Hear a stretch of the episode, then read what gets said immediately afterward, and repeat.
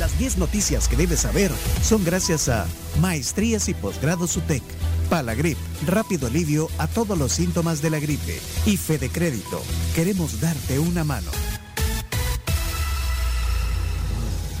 Bueno, justamente gracias a Fede Crédito, las noticias para esos imprevistos de último minuto en tu negocio, ten a la mano la tarjeta de crédito empresarial, la solución más rápida para las necesidades financieras de tu empresa, gracias al sistema Fede Crédito que siempre quiere darte una mano. Hoy vamos a hablar sobre el idioma, el idioma castellano en el tema del día. Eh, Manuel Velasco y Margarita Marroquín Parducci estarán aquí en la tribu. Tema del día, no se lo pierdan. Pero antes 10 noticias, el top 10 de las noticias. Vamos con la número 1, adelante. Y a las 8.15 comenzamos. Número 1. Recolectan 46 toneladas de desechos del embalse del Cerrón Grande. Lo mencionábamos ahora temprano en la mañanita. Ante el llamado del alcalde del municipio de Potonico a finales de agosto, el gobierno confirmó ayer que se había recolectado esa cantidad de desechos de las aguas del embalse del Cerrón Grande. Y tenemos un audio. Exacto, de Alexander Zamora, que es el de responsabilidad social de la CEL, que participó en esto. Llevamos eh, desde el primer día hasta la vez, hasta la fecha, eh, 200 toneladas recogidas de plástico. Eh, estas toneladas estamos coordinando con instituciones. Primero hemos hecho la coordinación interinstitucional gubernamental, donde están todas las subsidiarias de la CEL, donde está eh, el gobierno central, está la Policía Nacional Civil, está el Ejército, el Ministerio de Salud, eh, y todas las instituciones están enfocadas en este en esta actividad. Ok. Número 2. Vamos a la número 2. Alcaldía de San Salvador impone multas entre más de 2 mil dólares a casi 6 mil dólares por tirar basura y ripio. De forma unánime, el Consejo Municipal Capitalino votó a favor del incremento de multas por botar basura y ripio en la ciudad en- entre más de, bueno, van entre 2 mil y 6 mil dólares. Escuchemos al alcalde. Ajá, Mario Durán. sí. Antes eran de 15 dólares a 50 dólares. Ahora no.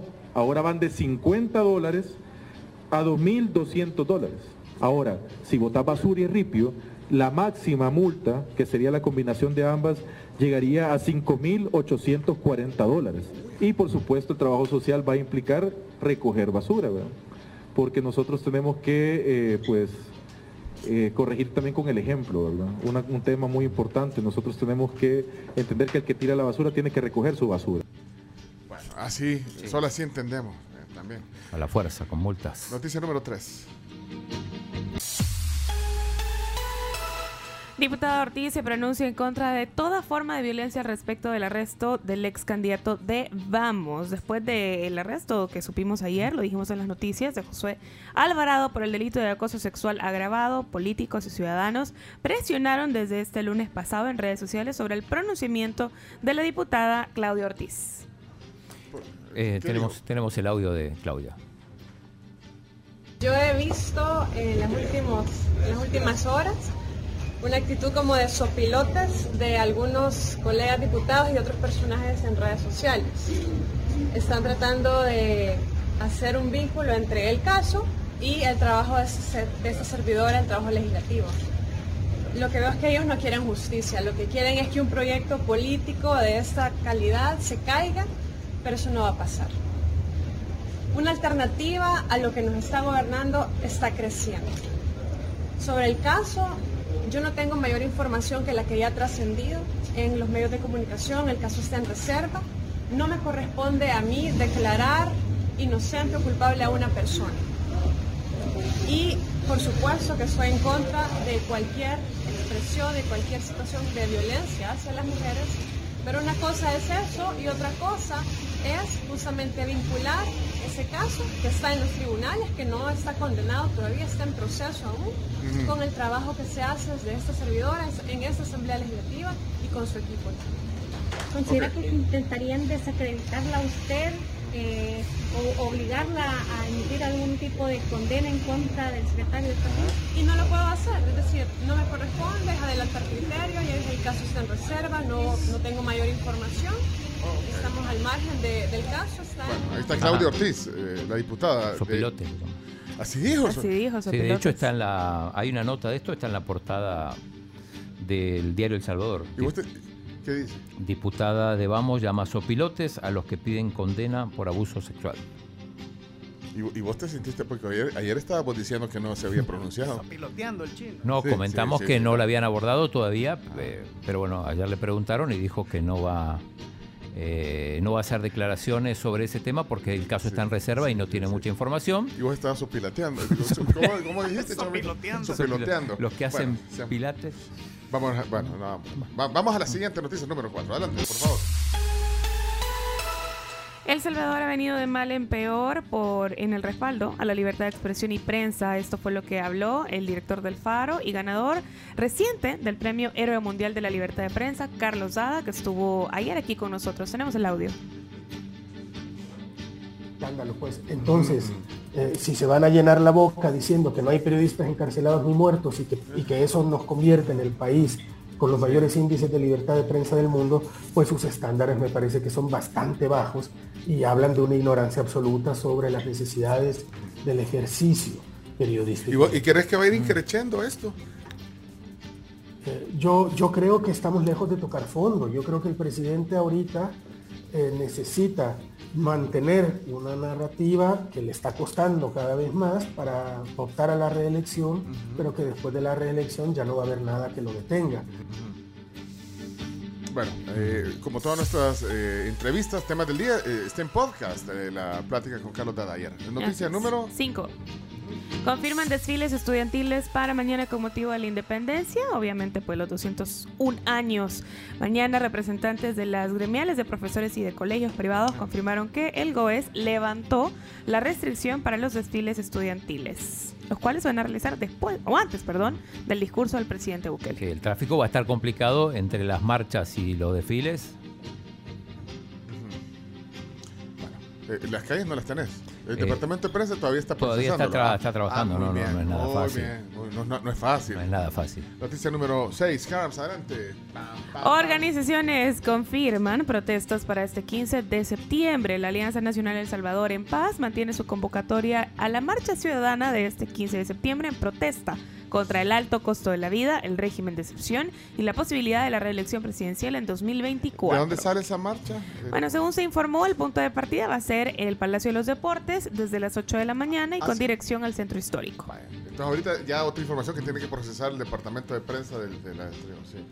Bueno, para darles, ya les vamos a dar ese, ese dato. Eh, noticia número 7 de la agencia. Diputados aprueban dictamen de nueva ley de transporte. Oílo. Oficialmente, la Comisión de Obras Públicas de la Asamblea Legislativa aprobó el dictamen de la nueva ley de transporte que incluye, entre otros cambios, el aumento de las multas de tránsito en hasta 150 dólares. Hoy lo pone el diario El Mundo en la Ajá. portada. Avalan nueva ley de transporte que sube multas a 150 dólares. Sí, es un dictamen que hoy lo van a aprobar seguramente. 50, 100 y 150. Bueno, ok. Noticia número 8.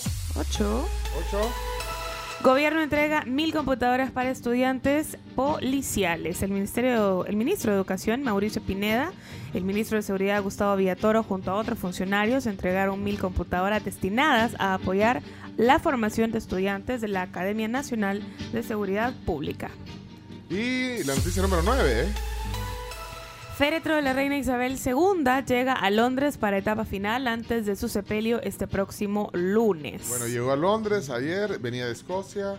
Y el lunes, eh, varios dignatarios, bueno, Biden, Joe Biden, uno de los dignatarios que va a estar, eh, y varias de la realeza y todos los reyes y todas las cosas. Bolsonaro incluso. ¿Ah?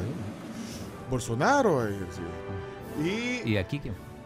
no, no, no, no sé. No creo. ¿Por qué no? Por cierto, el día que fuimos a firmar el libro de condolencias vi un, un arreglo grande de, de la Cancillería, de la canciller. Alexandra Tinoco. De la canciller, ahí estaba puesto. Era el más visible El de más todos. visible, sí. Y por cierto, ¿no? vieron ayer cuando estaba firmando un libro y que se le se llenó de Sí, tinta la no, mano. Hombre, sí, es Sí. que De mal en una, peor. una tras otra. De mal en peor, ni cómo ayudarlo, señor No. Rey. Puso mal la fecha. Pu- puso- Primero Pero puso ahí no mal lo la culpo. fecha. Después el berrinche porque se le manchó la mano. Puso mal la fecha, pero yo les quiero contar una infidencia. Eh, eh, en el libro de condolencias de la Embajada El chino Británica. hizo lo mismo. El chino hizo lo mismo. o sea que déjate, ya viste, te sale. Por eso no lo- no culpo. Porque en el libro de, de condolencias de la Embajada, aquí, que han puesto, de hecho, hoy es el último día que pueden firmarlo. Eh, dice fecha, nombre y el mensaje de condolencia. Y el chino puso 2002. Puso, o sea, Huela, chino. 20 años. 20 años atrás pues, llegaste a firmar ese libro. Así que déjate, ya viste. Por lo menos el rey un par de días se equivocó, pero el chino dos años, Pero 10 imagina- años, mire, no sé de- de- cuántos. debe tener un, sí, un carácter raro, pero, pero imagínate toda la presión que él estaba viviendo también. O sea, toda la presión. No, o sea, no que voy a ser el rey. Bueno, se, le, pero- mu- se le murió la mamá. Pero eso no también. te da derecho a tratar mal a la gente. No, es, no es, y vieron a la, a la que está atrás como riendo así, a la que está atrás, la que trabaja ahí. No, pues sí, él- Enseguida igual salieron a su auxilio. sí, no, y está en el ojo del, de todas las cámaras y todo. No, pues sí, pero imagínate qué expuesto. Ya me imagino cuando ve el video ese. ¡No! ¿Qué hicieron? Acabo ¿A qué pecho acaba de botar el café? de, por estar, Por, por mucho estar menos. Sí. Imagínate Por si lo pasara al rey Carlos. Bueno, vamos a la noticia número 10. Diez. por Número favor. 10. A una década de Tinder, el sitio lidera el mercado de cifras en línea y prevé ingresos este año de 2.850 millones de dólares. Como uno de los portales de citas en línea más populares, Tinder oficialmente cumple 10 años, con más de 1.500 aplicaciones similares y proyecta pues esa gran cantidad ¿Qué- de quién- dinero. ¿Quién, eh, ¿Quién propuso del equipo eh, esta nota? ¿Quién la propuso? No lo sé. No lo No, sé. vos no fuiste. no. Vos- no. El chomito. No, ¿cómo va a creer yo? Chino, ¿quién propuso esta nota? ¿Vos? No, yo Esta no. última. El departamento de prensa. Yo no la propuse. El departamento de Leonardo tuvo que haber Leonardo. sido. Ah, ¿Quiénes son? para sospechar un montón, sin querer acusar a nadie. vos- usted tiene Tinder. No, yo no tengo ¿Vos Tinder. tampoco? No, tampoco. ¿Chomo? No. ¿Vos? Quedó callado el No. chomito. Estaba tomando café. Pues sí, pero ¿quién metió esa El nota? estafador de Tinder. ¿Quién metió esa nota? No sé quién metió esa Ah. nota. Acá mucho se habla y poco se conoce. Regresamos con el tema del día hoy. Estas son las 10 noticias que hay que saber. Vamos a la pausa. ya. Viene la, la plática ya de- interesante. Eh, Margarita Marroquín Parducci. Y también Manuel Velasco, escritor. Sí.